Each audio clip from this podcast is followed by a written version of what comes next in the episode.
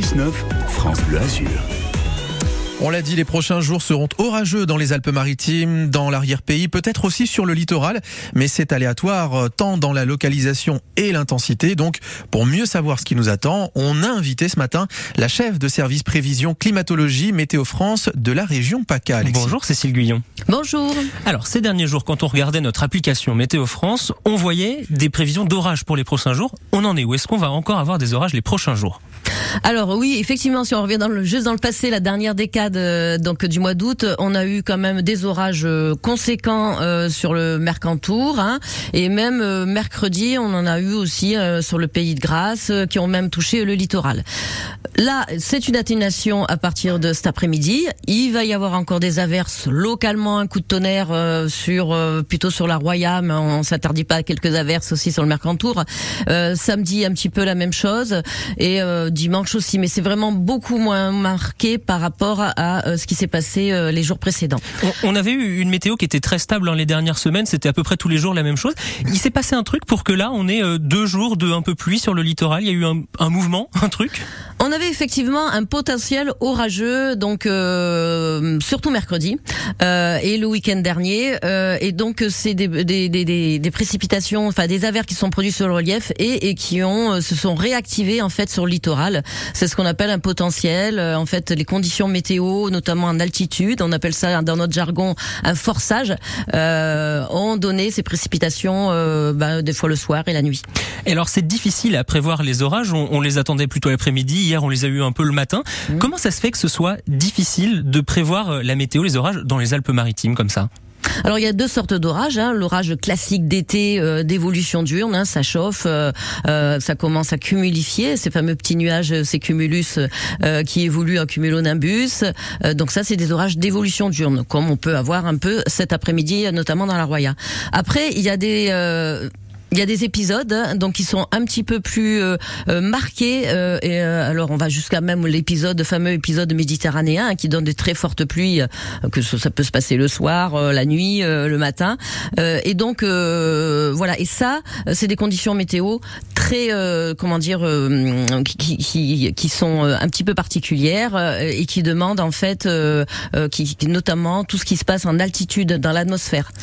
si vous voulez, on a des ingrédients en basse couche, il faut de l'air chaud en basse couche et il faut aussi en altitude euh, des ingrédients pour que ça s'active. Voilà, c'est autre chose, c'est plus de l'évolution diurne. Donc en fait, c'est lié à la rencontre mer-montagne. Il y a aussi, ça, ça, peut jouer, mais pas que. C'est vraiment euh, une, des, des, conditions atmosphériques propices à, euh, ben, à une activation euh, de, de, comment dire, de, de, de ces orages. Donc c'est compliqué parce qu'il y a beaucoup de, de, paramètres. On va avoir encore un peu des, des orages dans l'arrière-pays ça va pas faire grand chose en termes de pour la sécheresse, en termes de précipitation. Oui, enfin bon, euh, depuis, euh, enfin, on, a une, on a eu une saison de recharge euh, catastrophique, hein, donc très déficitaire sur l'ensemble des Alpes-Maritimes. Euh, après, on a eu des mois euh, bah, qui se sont suivis, hein, avril, mai, juin, juillet, donc très déficitaire. Hein, localement, il y a eu quelques orages. Mais ce qu'il faut savoir, c'est qu'à partir d'avril, quand les précipitations tombent, elles ne vont pas, comment dire, jouer sur les nappes phréatiques.